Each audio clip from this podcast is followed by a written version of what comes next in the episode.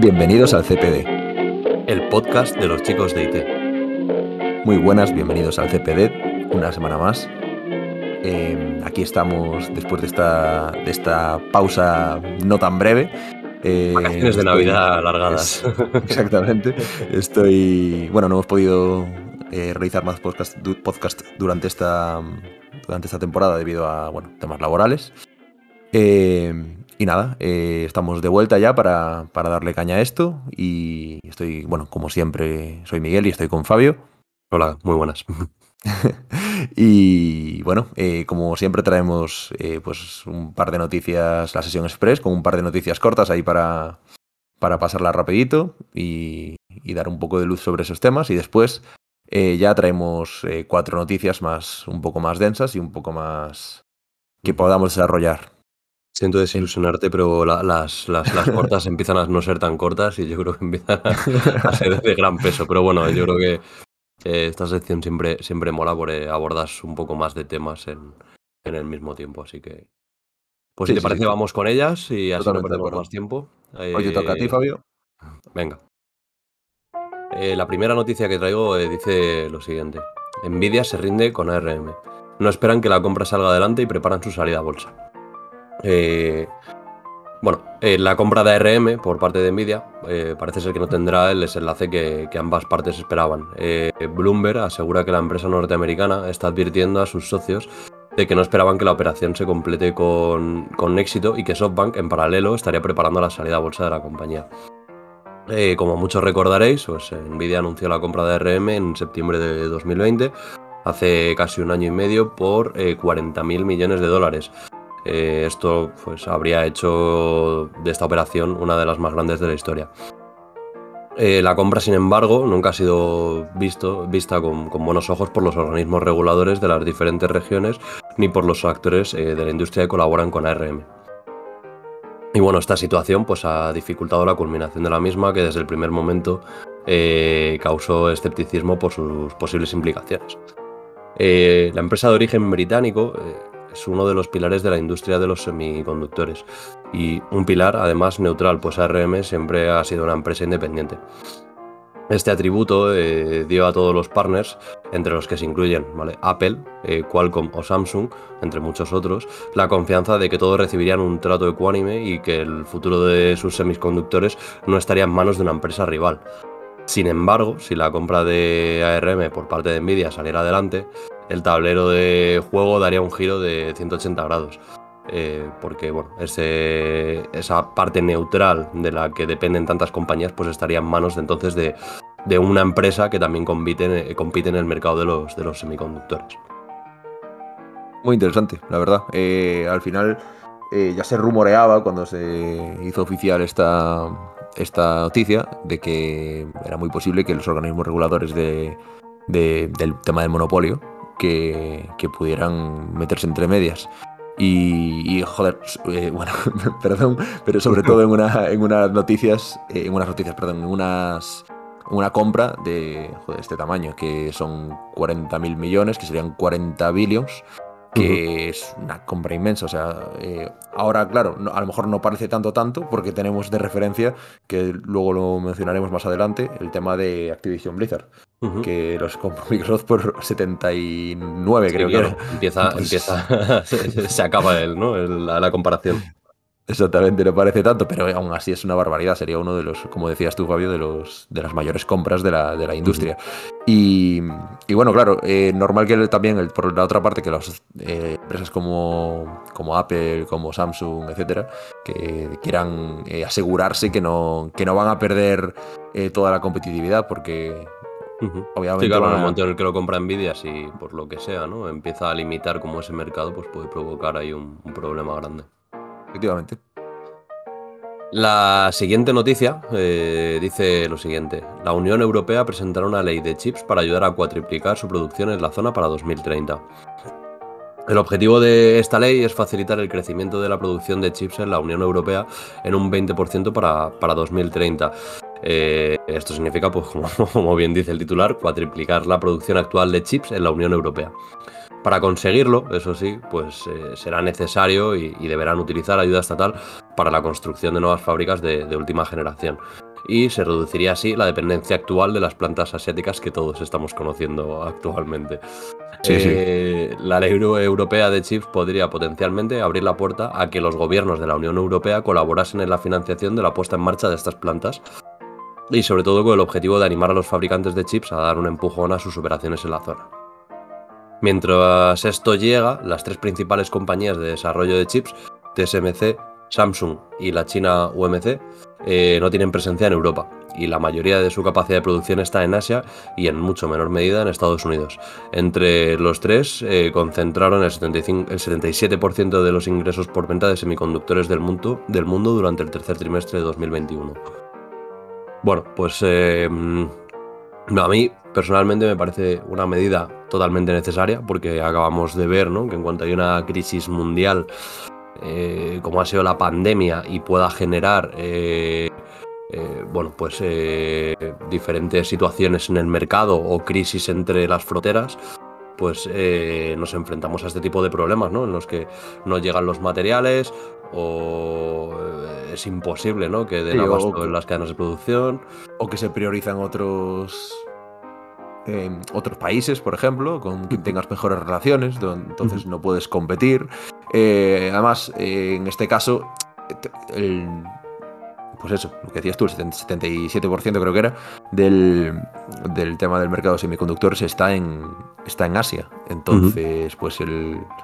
Después tienes pues, a Intel con sus chips también, que de hecho estaban intentando ahora reforzar, eh, salieron noticias últimamente que estaban intentando reforzar sus fábricas, aumentar el... Aunque es cierto que Intel también le compra eh, a TSMC eh, parte de sus, de sus chips. AMD compra creo que la mayoría, si no me equivoco, son de TSMC. Entonces es verdad que están intentando reforzar por ahí. Estados Unidos ya está con sus políticas también proteccionistas porque si no, ¿cómo se decir? Nos comen los chinos. Sí. y, y es totalmente normal. Además, eh, es verdad que Samsung también está ahí muy fuerte, pero quizá en semiconductores y en, bueno, al final procesadores, microchips, SOC, lo, que, lo que consideres que le puedas llamar, porque son al final engloba muchas cosas, pero que es una, empresa grande, pero que no es como TSMC, que, TSMC, si no me equivoco, tiene más del 50% del mercado global de, semiconductores, con lo cual, pues, eh, telita. Y bueno, si se consigue, que es lo que se está, lo que se está planteando, eh, generar una industria en Europa donde pues eh, pueda favorecer o, satisfacer todos los, intereses de los países que comprenden la Unión Europea y para otros también se pueda vender, pues, pues genial, la verdad. Y cuanto que haya un poco de competencia, que no sea este monopolio. A ver si también hacen algo con las gráficas, ¿no? a ver, a ver, a ver. Es que al final, sí, los semiconductores, pues las gráficas también, también pecan de lo mismo. Sí, pero bueno, que yo creo que al final esas, yo creo que es como la prioridad, ¿no? en Europa. Para, mí sí, además se rumoreaba que, se, rumoreaba, lo leí por ahí, que, van a volver a subir las, las gráficas. Porque ahora estaban en su punto más bajo, más o menos, en año, año y medio. Bueno, no, en lo que sea, no sé en, en cuánto tiempo, pero estaban en su punto más bajo, que aún así era pues más del doble o del triple del precio de mercado de salida que tenían que tener. Pero parece ser que ahora está volviendo a ser rentable eh, rollo eh, minar Ethereum y que se están volviendo a empezar a subir las, las tarjetas gráficas. Entonces, pues nada, eh, ya sabéis, si vais a comprar una tarjeta gráfica y estáis esperando a que bajaran un poquito más, comprar ahora porque igual tenéis que esperar otros dos años. Yo, esperaría, yo esperaría a final de año igualmente, que no creo que compense. Saldrán las nuevas ahora. Depende, depende de la urgencia, ¿no? Pero el tema es que aunque salgan las nuevas, yo creo que eh, se van a inflar mucho más y estas van a mantenerse en el precio en el que están. O sea, no creo que vayan a bajar. Si realmente se están utilizando de nuevo para, para minar, pues no creo que bajen. Pero bueno, ahí está en vuestras manos, la información ya la tenéis. Vamos con la siguiente, Fabio. Vale, además esta yo creo que te va, te va a gustar. Eh, la primera boda en el metaverso se celebra el próximo mes, costará 1.800 euros y tendrá temática de Harry Potter. Pinta mal ya, ¿eh? Pienso esto ya. Son de estas que, nos gustan. Eh, bueno, pues como muchos sabéis, el metaverso pues, se está convirtiendo en uno de los temas más mencionados desde que Mark Zuckerberg anunció que su empresa motriz pasaría a denominarse Meta. Este concepto tecnológico ha venido en el momento indicado, ya que la pandemia ha provocado que la sociedad se plantee hacer cosas a distancia que antes hacía de manera presencial. a tal punto ha llegado la idea del metaverso que una pareja de India ha decidido eh, celebrar su boda en el metaverso. La pareja, la pareja no tenía que, que no quería, ¿no? No quería reducir su, su lista de invitados de 2.000 personas. Ojo. Ojo, tienes que tener. Lo primero, muchos amigos. Y lo segundo, mucho dinero. Una buena conexión. ¿eh? entonces, claro, no querían reducirla a solamente un centenar, ¿no? Por, por todo el tema de, del COVID. Y bueno, pues ¿qué hicieron? Pues oye, lo que haríamos cualquiera, ¿no? Optarse, optaron por casarse virtualmente. Totalmente, totalmente. Vamos, o sea, sin ninguna duda. Y bueno, pues la parte graciosa además, eh, pues si esto no lo fuese, eh, es que bueno, ambos son fans de, Harry Potter y pues la temática de la boda eh, será de Harry Potter, ¿vale? La van a ambientar en un Hogwarts virtual y los asistentes al evento pues podrán aparecer ahí pues disfrazados de lo que quieran o incluso de personajes a través de sus smartphones, tablets o, ordenadores, ¿no? O sea, te puedes ir ahí al Parque del Retiro y conectarte a la boda en el metaverso. Eh, sí, sí. Madre mía. Y, bueno, pues eh, por dar algún dato extra, eh, el diseño y el desarrollo de este evento virtual ha costado 150.000 rupias indias, que son aproximadamente pues 1.778 euros y el evento va a tener una duración de una hora. O sea, que entiendo que será simplemente pues lo que es la boda, ¿no? No creo que vayan a hacer barra libre por no, no, creo. Y, supongo que tampoco le regalarás nada al novio. No, no quiero ser ahora aquí el rata, ¿no? Pero sí. te a lo mejor eh, le, pagas en criptomonedas, ¿no? Claro. Te voy a pagar 300 euros para ver el Hogwarts virtual, ¿sabes? Lo siento, sí, sí no, total. Eh, y claro, es que, van a... Claro, lo piensas y de cómo hacer luego la celebración, ¿no? Eh, virtualmente tienes un whisky, pero en casa estás con un zumo. bueno, mira, sin resaca. Creo que. Sí. No, digo que creo que. No sé si por suerte o por desgracia vamos a este año, durante el podcast que, tengamos, los podcasts que hagamos este año, vamos a tener un montón de, meta. sí. Sí, sí. Total. ser. Eh, yo creo que viene fuerte y además ya se estaba viendo por ahí, ¿no? Que hay empresas que empiezan a, como a, introducir eh, su futuro para, reuniones y tal a través de, mm. esto, de este sistema. Y, nada, eh, bueno, pues eh, añadir que, en esa hora de la que van a tener el evento, pues los asistentes van a poder recorrer el castillo de Hogwarts, ¿vale? Virtualmente, junto con los recién casados, y, van a poder personalizar su apariencia como quieran. O sea, por un lado me, da curiosidad, ¿no? Ah, sí, está, pero... está curioso, pero para una boda tampoco lo veo. Eh, espero que saquen un vídeo o algo de cómo, de cómo es esto, yo creo que un poco por... Quizá más para un cumple, ¿no? Lo vería. sí, eh, no sé, es un poco, es un poco raro. Eh, lo hablaba el otro día esta noticia con un, con un amigo y, y me preguntaba, ¿y casarte por ahí será válido legalmente? Es decir, si tú vas a una ceremonia en el metaverso, ¿será válido legalmente? A lo mejor ahora mismo no, pero ¿va a ser legal en algún momento este tipo de actos? O sea. A ver, al final lo único que tienes que. Lo único que te implica estar casado es que vayas al ayuntamiento y te. Y te cases sí, sí, claro, pero bueno, que hasta que. O hasta qué punto esto puede ser empezar a ser legal, ¿no? Con alguien que tenga un certificado como las pelis, ¿no? Claro. O que el cura se ponga las VR y ya te casa él, ¿sabes? Las Oculus. Eso, hay que verlo, eso quiero verlo. la verdad que. Y, ya así como eh, punto final a la noticia, eh, por como nos encantan las historias de, de revivir ¿no? a los antepasados, eh, a añadir que, pues, al tratarse de un evento digital, han podido invitar al difunto padre de la novia. Ay, no jodas. Han creado su avatar en 3D y, va a bendecirles en la ceremonia. Eso ya es muy raro.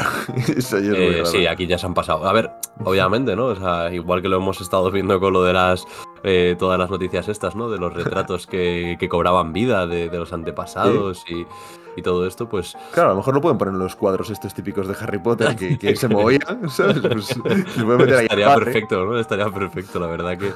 wow, yo cuando la leí, eh, la verdad que me quedé. Me iba quedando de piedra según avanzaba, ¿no? Y ya me quedé como diciendo, a ver. Qué peligro tiene todo esto. O sea. Sí, sí, totalmente. Llegar a un punto en el que empezamos a a vivir demasiado esa, esa realidad. Eh, no sé. Esto, lo que lo comentábamos tú y yo antes, esto va a ser, eh, para quien la hayan visto, Ready Player One.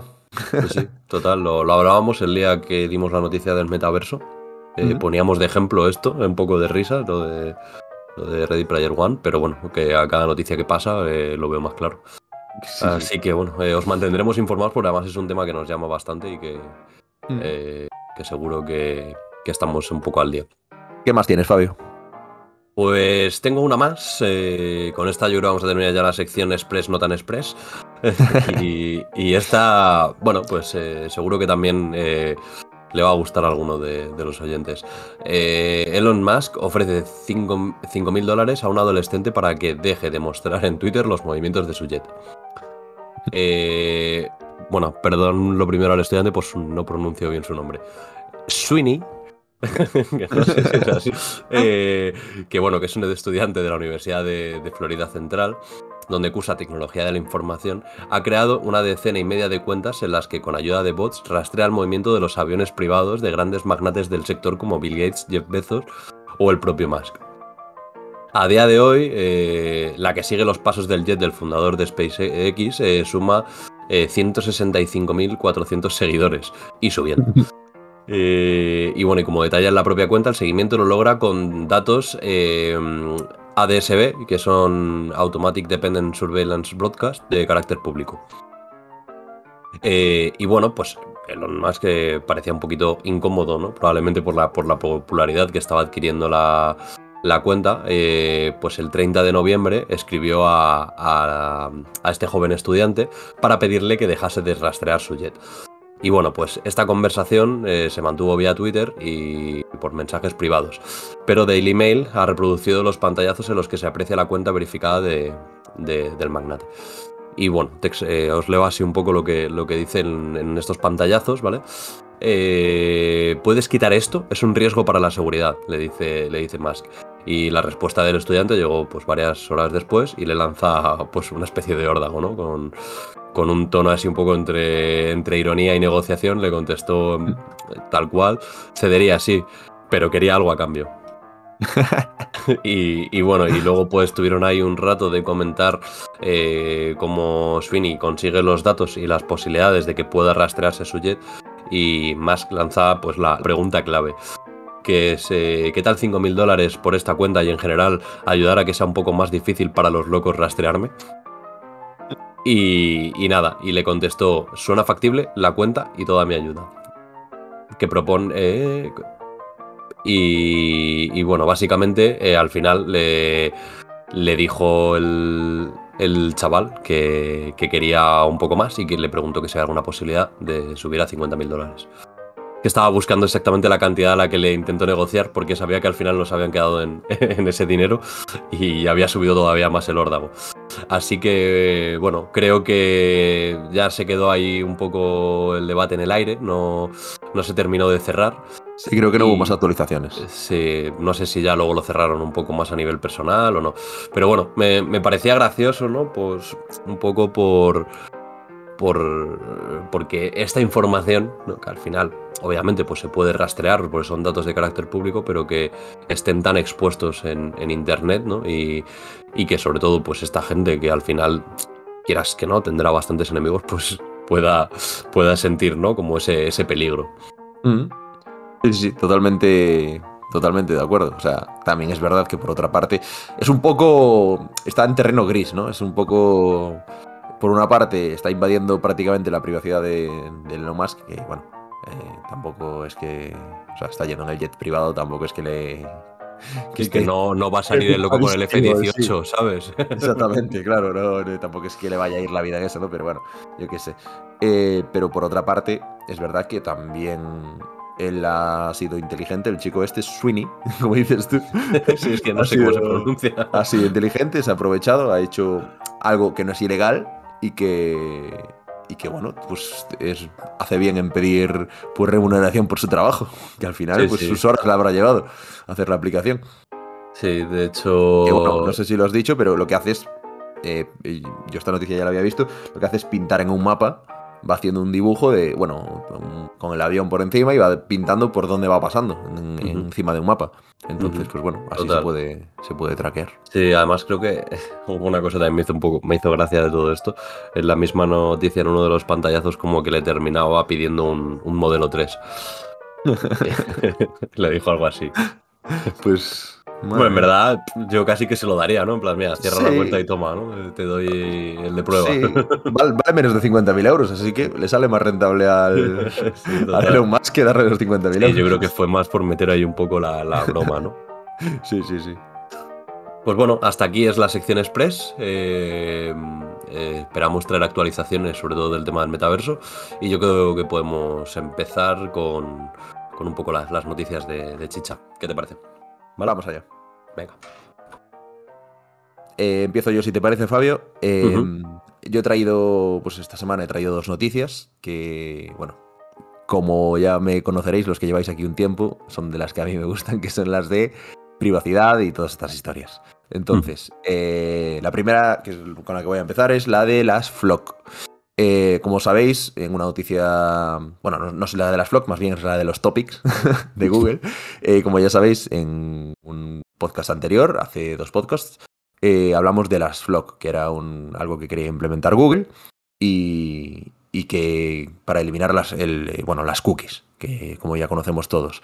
Entonces, bueno, eh, como ya sabemos, eh, Google está luchando por eliminar las cookies y, eh, bueno, las cookies, para quien no lo sepa, son pequeños archivos de texto asociados eh, a cada uno, cada archivito de estos a un usuario, que permiten a los anunciantes, pues bueno, recopilar, información sobre nuestros hábitos y ofrecernos, pues bueno, eh, una publicidad ya muy personalizada.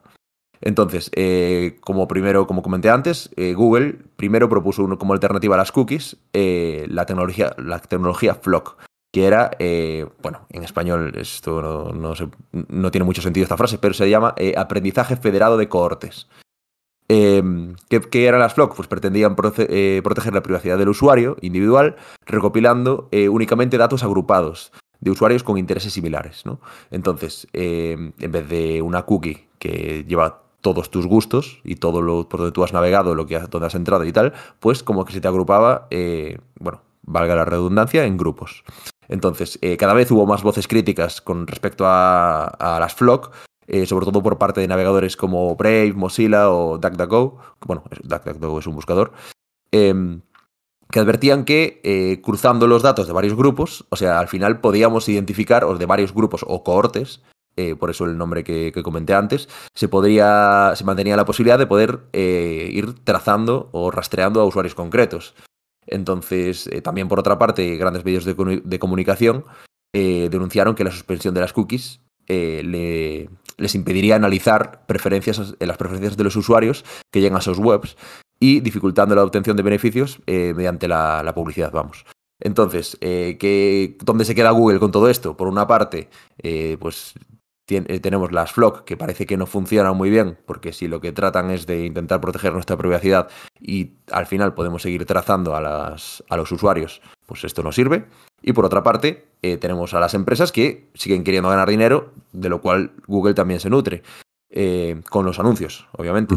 Entonces, ¿qué, proponen, ¿qué nos propone Google ahora? Eh, pues ha descartado las FLOC y la alternativa sería, eh, igual que la anterior, es una API integrada en el marco de la Privacy Sandbox de Google, que, bueno, es esta, esta normativa de, bueno, no sé, no, la llamaría normativa, pero es este marco que han creado para, para englobar todas sus políticas de privacidad.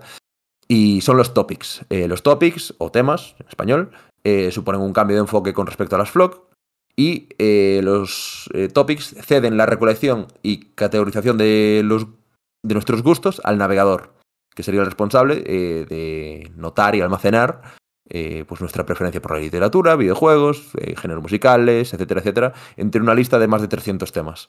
Todo esto basándose en nuestro historial de visitas de las últimas tres semanas. Entonces, bueno, de esta forma, cuando las plataformas de publicidad de las páginas web que visitemos lo solicitan, el navegador les proporciona tres topics aleatorios de entre todos los que tenemos vinculados a nuestro perfil, lo que entonces le permite mostrar publicidad personalizada. De esta forma, eh, la web no necesitará saber quién es el usuario concretamente para mostrar la, publici- la publicidad. Eh, Además, eh, Chrome está desarrollando controles para permitir que el usuario vea cuáles son su te- sus temáticas y en caso de, de que lo desee, las puede eliminar, las que no le interesen, o desactivar por completo esta funcionalidad. En estos momentos, eh, como nos indica Google, Topics, Topics, cuenta con aproximadamente 350, entre 300 y 350 temas que se espera que vayan a seguir aumentando en el futuro.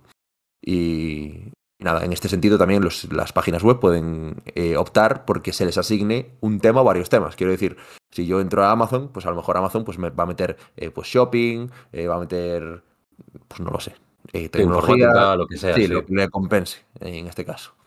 Em, por, y bueno, para terminar un poco la noticia, Google señala que Topics dejará, o sea, empezará a funcionar próximamente a modo de prueba en Google Chrome. Aún no sabemos la fecha exacta, pero bueno, eh, y nada, pues el tiempo dirá cómo funcionan los topics y cómo, se, cómo los acepta el público. Eh, yo mm, quiero estar bastante pendiente. Te protege en cuanto a privacidad, ¿no? Eh, porque las empresas como que no tienen la información del usuario, pero yo entiendo que el navegador al tenerlo al final de alguna manera terminará utilizando esa información y vendiendo esa información. O sea, que creo que simplemente es una forma diferente de enfocarlo, ¿no? a mí es eso lo que me preocupa. Si con el tema de vinculaciones de cuentas de Google, em, en este caso Google, porque es esto es de Google, ¿no? Entonces, en este caso, con la vinculación de tu cuenta de, de, Google que tienes ahí sincronizado en el Chrome y tal, que no haya ninguna posibilidad entiendo que ya lo habrán mirado, pero bueno, eh, también las FLOG parecían el futuro, pero nada más anunciarlas ya había voces críticas. Entonces yo quiero estar como muy atento, sobre todo a estas empresas eh, que abogan mucho por, por, la privacidad, como puede ser Brave, eh, pues Mozilla también, y DuckDuckGo, que son pues empresas que están muy a tope con todo esto de, bueno, con todas las cookies, con proteger nuestra privacidad y tal y, a ver qué, nos comentan en los próximos días, ¿sabes? Ah, entonces, bueno, eh, hay que estar un pendientes y ver cómo, cómo evoluciona el tema, es mi, punto de vista.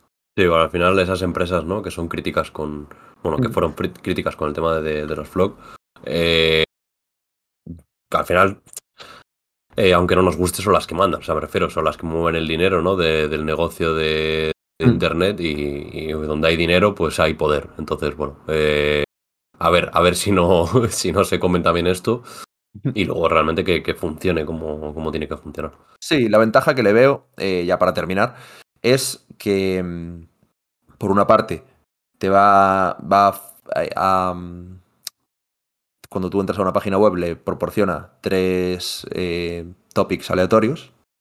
Entonces, pues por esa parte tampoco es tan fácil eh, como que le eh, facilite una lista de 300 topics tuyos, o sea, de 300 cosas que te interesan. Entonces, por esa parte, pues ya tenemos un punto donde es un poquito más seguro quizá que las Flock. Y por otra parte, también tenemos que es de las últimas tres semanas. Entonces, eso también es bastante interesante, que bueno, no, es de toda mi vida de, desde que he borrado las cookies, o por ejemplo con las cookies. Y que es eso, que son temas y no son URLs, ¿no? Directamente de lo que visitas. Exactamente. El problema también, que eso, eh, por eso decíamos que las Flock eran un punto intermedio, que era el problema que tenían las Flock, que sí, eran también como, como temas, porque no eran temas, eran grupos realmente donde te metían, entonces tú podías estar en 5, 10, 15, 20 grupos, pero ¿cuál es, cuál es el problema? Que claro, si trazas los grupos, al final sabes más o menos el perfil del usuario. Claro. Sí, sí, totalmente. Entonces, si haces cruzas los datos, al final se, se puede... Sí, que al, solamente recibir X temas de los 300 o 350, los que se te pueda como meter, si solamente pasas dos o tres, no puedes sacar un perfil final, ¿no? Digamos. Correcto. Correcto. Sería, esa sería la idea. Veremos cómo funciona porque ya, ya nos conocemos. a lo mejor luego coge Amazon y dice, no, no, a mí me das 30 temas, 300 temas, ¿no? y ya, pues, ya está, se acabó. Exactamente. Habrá, pues que, habrá que estar ver cómo sigue la película, ¿no? Pues muy bien. Eh, si quieres, sigue, puedes seguir con tu noticia, Fabio, si sí, te parece. Sí, sí, yo, pues, como has dicho tú al empezar, ¿no? Que tú traías la de los temas que te gustaban. Eh, yo traigo uno de, los, de los que a mí me gustan. Eh, esta noticia es, es, más una, una, explicación de un concepto que, que, me ha parecido interesante, sobre todo porque creo que vamos a vivir en un futuro muy ligados a ello y en el marco de la ciberseguridad, todos los que les guste ¿no? la ciberseguridad van a ver mucho este concepto y esta, eh, pues, eh, como esta forma de, trabajar eh, y por eso lo traigo, ¿vale? No, no es tanto una noticia como las que estamos acostumbrados a traer, pero bueno, me parecía también interesante. Básicamente vamos a ver lo que es el, Cyber Threat Intelligence. El Cyber Threat Intelligence es el arte de convertir los datos en inteligencia sobre amenazas informáticas para prevenir ataques. Eh, podemos decir que Cyber Threat Intelligence, también conocido simplemente como CTI, se refiere al conjunto de datos organizados sobre amenazas informáticas que permite prevenir o mitigar posibles ataques. Un business intelligence, ¿no? De la ciberseguridad. Eh, muchos equipos del sector de operaciones reciben grandes volúmenes de alertas, que son datos que surgen a partir de la actividad de, un sistema y que brindan información sobre el comportamiento de una amenaza y permiten contextualizar los incidentes y clasificar los mismos. Básicamente lo que acabo de decir es eh, el trabajo de un antivirus, ¿no? Por ejemplo. Eh, es decir, eh, toda la información desde que tu McAfee o tu Avira o, tu Panda, que ya no sé si siguen sacándolo, encuentra una posible amenaza, pues es eh, toda la actividad relacionada con esa amenaza, ¿no? El, eh, eh, cómo la detecta, el tipo de archivo que es, el análisis que lleva y, bueno, y, dónde, y qué termina haciendo con, con ese archivo. bueno, y por otro lado, a través de la inteligencia de amenazas, se puede contener y erradicar amenazas en tiempo real. Perdón. Es sumamente importante entender que los datos e información por sí solos no son inteligencia. ¿Vale? Aquí estamos hablando del proceso en el cual conseguimos que todos esos datos que ha recogido el antivirus se conviertan en una inteligencia. Eh, dicho esto, podemos afirmar que Cyber Threat Intelligence se refiere al procesamiento de datos e información para generar esta inteligencia.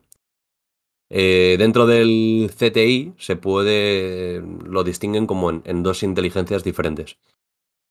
La primera sería la operacional, también conocida como Technical Threat Intelligence, y es un tipo de inteligencia que incluye información sobre vulnerabilidades, ataques eh, e, e indicadores de compromiso.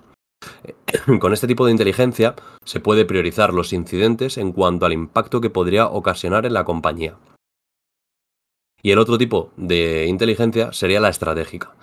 Eh, este tipo de inteligencia brinda información sobre el panorama de las amenazas informáticas que pueden afectar a la organización.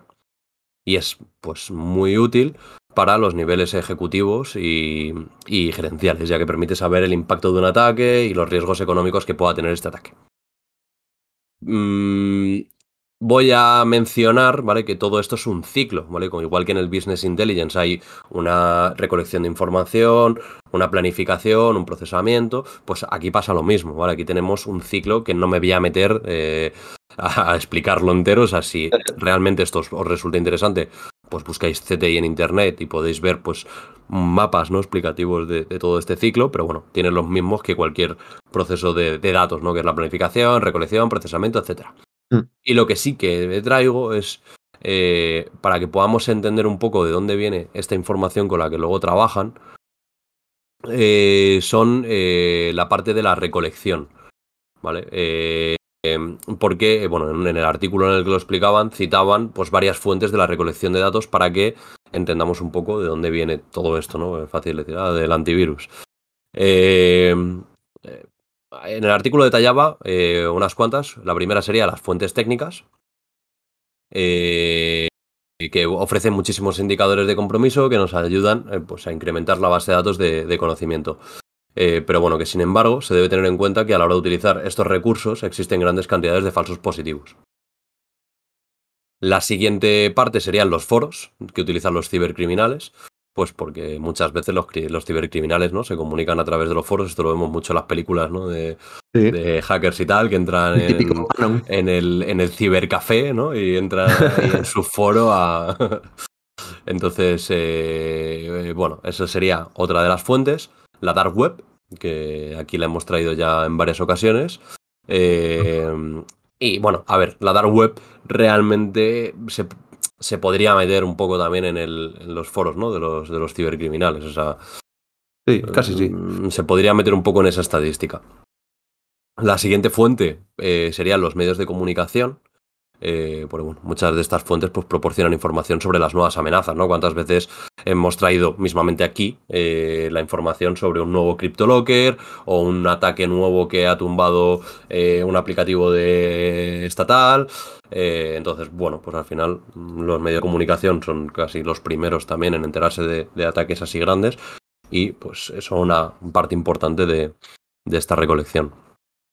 Y por último punto serían las redes sociales, porque al final esta fuente pues contiene una, gran cantidad de datos y pues varios investigadores de seguridad pública publican indicadores sobre amenazas, pero al igual que la fuente anterior hay que tener cuidado con los falsos positivos, ¿vale? al final otro de los temas que siempre hemos traído es que las redes sociales, eh, pues muchas veces traen información no contrastada, eh, fakes, entonces pues, eh, no te puedes creer cualquier cosa y no puedes traerte toda esa información sin hacer una, primera criba o ser consciente de todos esos falsos positivos.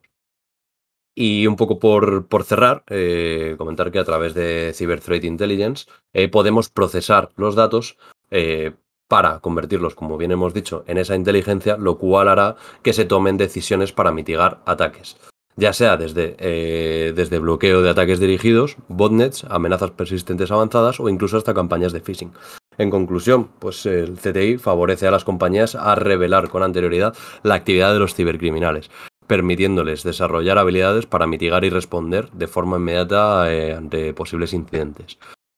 Yo esto eh, lo, resumo un poco en, en, mentes criminales de la, de la, ciberseguridad, ¿no? O sea, el, adelantarte a lo que pueda venir. O sea, al final eh, me parecía interesante porque creo que es algo que hasta ahora no, no se reconocía, ¿no? ¿no? No estaba tan implantado. Tú al final en tu en tu empresa, si es medianamente importante, pues tienes gente de ciberseguridad que protege, ¿no? Que intenta tener todo de la mejor forma posible.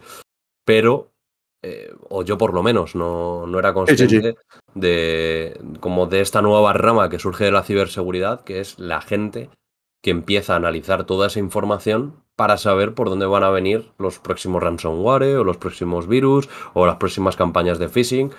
¿no? Es decir, que puedas a lo mejor eh, predecir que la siguiente campaña de phishing va a ser sobre correos o sobre la, la Caixa, ¿no? Mm, y, puedas avisar a tus empleados de, ojo, en las próximas semanas que pueden llegar correos de... Pues hombre, me parece que es algo muy interesante, muy importante y que obviamente habrá que seguir de cerca para ver cómo, si se, está... cómo se desarrolla. Correcto, si se está mirando, si se está intentando investigar, tirar por X sitio para una determinada vulnerabilidad, como fue lo de Log4 eh, Java de, de, hace nada.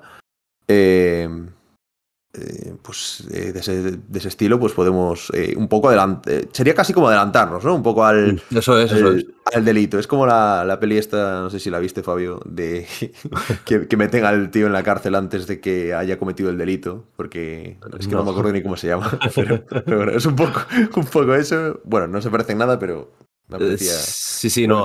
algo, algo, he visto yo de ese estilo.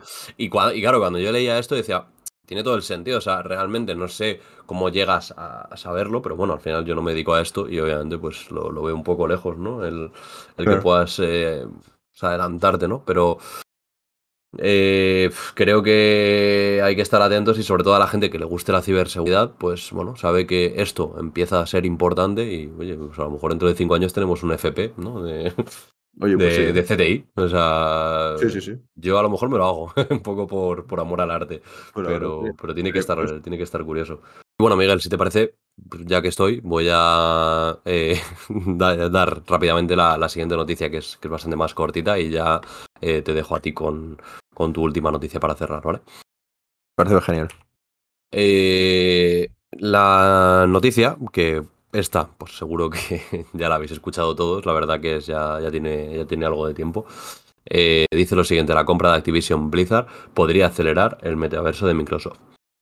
Eh, el acuerdo que se anunció el, 18 de enero, que todos eh, conoceréis, proporciona a Microsoft la popular línea de videojuegos de Activision Blizzard, que es la que tú comentabas antes, Miguel, que, se había comprado por, por 70, 79 creo que era.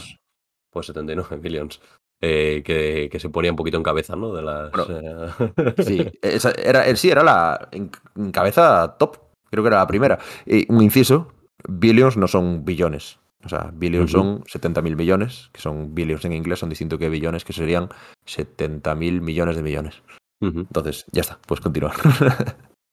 bueno, pues eh, este acuerdo dota, dota, a la compañía de, elementos adicionales para su estrategia del, metaverso, según ha informado la empresa en, un comunicado de prensa. también se espera que la operación acelere el crecimiento del negocio de juegos de Microsoft en dispositivos móviles, PC, consolas y en la nube. Eh, la adquisición convertirá a Microsoft en la tercera empresa de juegos del mundo por ingresos por detrás de Tencent y Sony. La, transacción está sujeta a las condiciones generales de cierre y a la finalización de la, revisión regulatoria y la aprobación de los accionistas de, Blizzard. Se espera que este acuerdo, eh, creo, que, creo que comentaban que se, iba a cerrar en el año 2023, eh, y bueno, y ha recibido toda la aprobación de los consejos de administración de, de, ambas compañías. Se entiende que es totalmente definitivo. Así que para, para, para 2023, en principio, si no cambia nada, se habrá cerrado este acuerdo. Y el, acuerdo con, con, Blizzard está creando una plantilla para, para las aspiraciones de Microsoft en el metaverso. Estas aspiraciones incluyen, por ejemplo, poder mostrar virtualmente cómo será la experiencia de un cliente real o poner a una persona virtualmente en los ojos de un robot para que pueda guiarlo a reparar algo o realizar una tarea difícil o peligrosa. O sea, eh, se están pasando la vida, ¿no? Básicamente. Sí, sí, sí. y, bueno, el sector de los juegos, que de, más de 200 mil millones de dólares, es la forma de entretenimiento más grande y, de más rápido crecimiento, según Microsoft. Eh, para que os hagáis una idea, en 2021 el número total de lanzamientos de videojuegos aumentó un un 64% en comparación con 2020 y el 51% de los jugadores en Estados Unidos declararon pasar más de 7 horas a la semana jugando en consolas, PCs y móviles. Pocas me parecen, eh, sí, te lo digo. Eh, y bueno, en la actualidad unos 3, unas 3 millones de, personas juegan en todo el mundo, cifra que se espera que aumente a 4,5 millones en, en 2030. Eh, y más de 100 millones de jugadores, incluidos más de 25 millones de miembros de Xbox Game Pass, juegan a, juegos de Xbox en consola, PC, teléfonos móviles y tabletas cada mes. Eh, entonces, bueno, eh, obviamente, eh, pues ha sido para mí una de las, de las noticias, ¿no? El, el, tema de, la compra y obviamente o sea, le va a traer yo creo que un, un crecimiento. O sea, yo creo que al final esto va un poco, como dice la propia noticia, ¿no? ligado a, la idea del, metaverso y es una, estrategia clara, ¿no? De, poder utilizar pues, pues todo el contenido que, tenían hasta ahora y, pues a lo mejor ciertos derechos ¿no? en, este metaverso. Eh, como veis, pues el metaverso em, empieza a salir en, todas las noticias y, la verdad que a mí me, empieza hasta a llamar la atención. O sea, tengo ganas de ver lo que consiguen con todo esto porque eh, están haciendo cosas bastante grandes, ¿eh? Y con esta compra, ojo, lo pueden sacar, ¿eh? Sí, creo que ahora, ahora mismo eh, estamos un poco en, en, ¿cómo se dice? En Blade Runner, ¿no? estamos ya llegando a ese punto donde hay cuatro o cinco, pequeña reflexión, ¿eh? ya meto aquí inciso, pequeña reflexión, eh, donde hay cuatro o cinco empresas de cada, de cada sector que dominan todo el mercado, o, directamente de cada sector, no, de, todo en sí, porque también el otro día eh, vi un, un gráfico de, de, las empresas que, que, gestionaban todo el cotarro de la comida y eran cuatro o cinco que eran dueñas de todo, pues era pues de PepsiCo, bueno, Coca-Cola Company creo que es la de Pepsi, ¿no? Yo lo eh, pues era Nestlé, era no sé qué, eran tres o cuatro y tienen todo. Em, y, igual está pasando con esto. Tenemos a Tencent, tenemos a, a EA, tenemos a... ¿Quién sea, no? ya, sí, es que tal cual. tenemos a Activision antes, ahora ya nada. Tenemos a Ubisoft y a Microsoft y a Sony. Y a Nintendo, bueno, Nintendo está a su rollo. Sí, bueno, Nintendo vive en su mundo paralelo, es verdad. Tal cual. Entonces, se, va viendo y, parece que está siendo un poco esto eh, la, temática a, seguir en todo, o la corriente a seguir en todos los ámbitos de, la industria, en todas las empresas, ¿no? Que tres o cuatro tienen el monopolio, o entre comillas monopolio, de todo el mercado. Y me da la sensación de que ahora, en, sobre todo en este sector de la tecnología, eh, va a haber una, buena especie de como la carrera espacial, pero carrera del metaverso. Eh, voy a acuñar este texto aquí, o sea, este, este concepto, carrera del metaverso, ¿vale? Entonces, dentro de tres, cuatro o cinco podcasts, cuando realmente los medios empiecen a poner carrera del metaverso, os acordaréis de que yo lo dije antes, ¿vale? Sí, sí, total.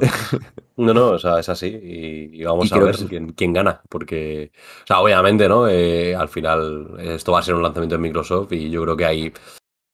Em, no, no va a haber mucho, yo creo que no va a haber mucha competencia en lo que va a ser eh, ese concepto, sino que el resto de empresas se sumarán, ¿no? Con ciertas aportaciones o eh, no sé, ¿no? Como que pueda ser, o sea, yo me lo imagino todo de la forma de tú entras en el metaverso y, y tienes un área de esa otra gran compañía, ¿no? En la que puedes acceder como a su contenido y previamente tienen un acuerdo con Microsoft, ¿no? Para incluirlo.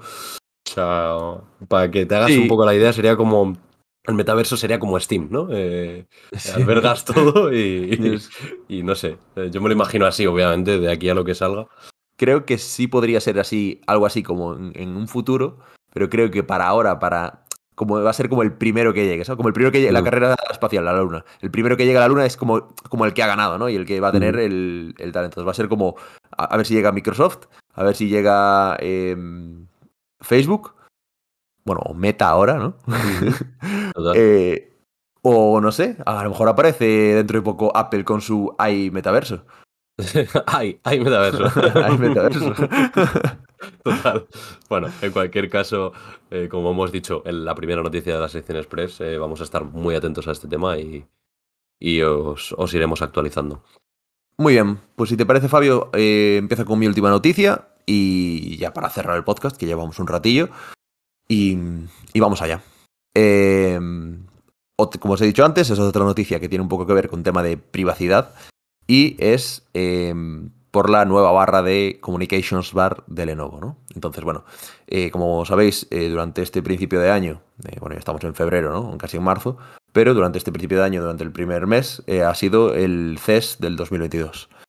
Y Lenovo ha presentado el, uno de los, de los nuevos equipos, que era el ThinkPad X1 Carbon, ¿vale? Que no, esto no es propaganda, no lo he probado, si me lo, si me lo mandan, sí lo probaré. Pero no, va a pasar. Entonces, eh, ha sido la llamada Communications Bar, que esto es un, bueno, un, elemento que aprovecha eh, mayormente, eh, o sea, que se aprovecha mayormente de la webcam que integran estos equipos, pero que tiene ahí su pequeño puntito de, o sea, por una parte tiene una parte buena y tiene la parte mala de que, la parte buena la mencionaré ahora, y tiene la parte mala de que parece ser que puede tener ahí unas funciones un poco preocupantes para nuestra, para nuestra privacidad. Entonces, vamos a empezar por lo que es esta Communications Bar, que es que, bueno, es una barra, como bien dice el nombre, es una barra de comunicaciones, donde eh, tiene una webcam que va acompañada por una matriz de cuatro micrófonos de gran alcance y que la cámara, además de grabar en 1080, que está bastante bien, eh, para un portátil sobre todo, eh, cuenta con un sensor de 1,4 micras que permite obtener una mejor calidad de imagen en condiciones pues, de tanto normales como de baja luminosidad. Entonces, ¿cuál es el problema aquí? Pues el problema es la nueva tecnología de visión artificial o computer vision. Eh, que hace uso de, una unidad de procesamiento, perdón, de una unidad de procesamiento neuronal, una NPU, como ya sabemos, es, son estos, estas em, como redes de procesamiento, como las que se utilizan para, para, hacer los deepfakes y todas estas historias, pues, em, que ya hemos tratado por aquí alguna vez. Em, esta unidad de, procesamiento neuronal genera unos metadatos a partir de imágenes capturadas eh, por la cámara integrada, o sea, por la, esta cámara 1080 que hemos comentado con el sensor de 1,4 micras. Eh, estos metadatos se basan en reconocidos sistemas de modelado y reconocimiento de inteligencia artificial. Y aunque Lenovo destaca que no se almacenan imágenes para ese procesamiento, las suspicacias aparecen cuando se revelan las prestaciones de este sistema. Eh, dice literalmente la noticia. la nueva Communications Bar cuenta con la llamada detección de presencia humana. Esto aquí empieza lo, lo turbio. o Human Presence Detection. Eh, es un sistema que reconoce a los seres humanos y su intención de utilizar el PC, en oposición a un compañero que pase por la oficina o un gato en casa. Entonces, tendremos una cámara ¿no? que, nos estará vigilando todo el tiempo y que estará entrenada por redes neuronales em, para eh, determinar, pues eh, le pondrán pues, lo, típico, como lo que comentábamos de los deepfakes y todo esto, y le pondrán un millón de, o como cuando entrenas una inteligencia artificial, un montón de imágenes y al final pues eh, puede determinar cuando él, haciendo según qué gestos, el humano eh, ha ido a, a, utilizar el PC o, parece, o muestra eh, intenciones o, hábitos de, de, para utilizar un PC, ¿no? Entonces detecta eso y, y, sabe que lo vas a utilizar. Entonces, ¿qué permite esto? ¿Para qué quieren esto de que sepan cuándo vas a utilizar el PC? Para, ahora me dices para que se desbloquee y entonces ya solamente. Pues lo, lo siento, Fabio, pero siento decírtelo, pero este sistema permite que el equipo se despierte y se desbloquee solo para este usuario. Lo que, según Lenovo, eh, permite añadir una capa adicional de comodidad. Que bueno, hay que comentar que esto no es nada nuevo, que esto lo hacen los móviles, ¿no? Sí, sí, o sí. sea, es pero... que esto desde hace bastante tiempo, además. Pero, claro, pero, pero el móvil al final. Eh, el móvil que... tienes que sacarlo y apuntarlo a tu cara. Entonces, como sí, que tienes sí, que sí. hacer tú ese gesto de voluntad de quiero desbloquearte, ¿no? Eso es, con, eso es. Y, con... y, y, me refiero, y, y, al final también eh, en, en, el algoritmo del móvil, si no me equivoco, está el movimiento, ¿no? De lo que, de lo que tú haces de levantar el móvil eh, y, el cambio de luz, o sea, que no hay solamente, sí. que no hay una inteligencia que detecta si tú estás sonriendo de voy a mirar el WhatsApp. Eh, entonces, claro, yo pensaba que, que, ibas a decir como más funciones, ¿no? Eh, porque yo la verdad que esta noticia no, no tenía ni idea. Entonces, sí, no, pero... algo más de funciones hay. Y son interesantes, son interesantes, uh -huh. pero pero no. Pues entonces te dejo terminar. Pero, pero, creo que no muy buenas. Ahora, ahora te comento. Eh, sí, lo del móvil que comentabas, ahí tienes razón, porque es verdad que el móvil lo único que hace es detectar determinados patrones, como puede ser levantarlo, como has comentado tú, el cambio de luminosidad, etcétera, etcétera. Y lo único que hace es que en cuanto detecta esos patrones, mira a ver si la cara se corresponde con la tuya. Claro. Realmente no va a interpretar, interpretar nada de, de tú, lo que vayas a hacer o lo que no. Entonces, uh -huh. aquí sí que tendríamos, esto es un paso más profundo, ¿no? Sería como la, la siguiente versión. Eh, lo que comentaba Lenovo, que era esto que nos permitía dar una capa adicional de comodidad para los usuarios. Eh, bueno, y esto es básicamente una, un, un, punto más, lo que dice, lo decía aquí la noticia, de lo que ya se lograba con la tecnología Windows Hello de Microsoft. Uh -huh. Lo podemos hacer con portátiles que te, te detecta la cara sí. y, y, Sí, sí, reconocimiento facial. Sí. Y tal. Pero que esto, en este caso, estaría permanentemente activo sin que haya intervención del usuario, que es lo que ahora comentábamos, que es el, el problema. Y no solo eso, sino que el sistema de visión artificial sabe cuándo desviamos la mirada de la pantalla, pudiendo apagar o reducir su brillo.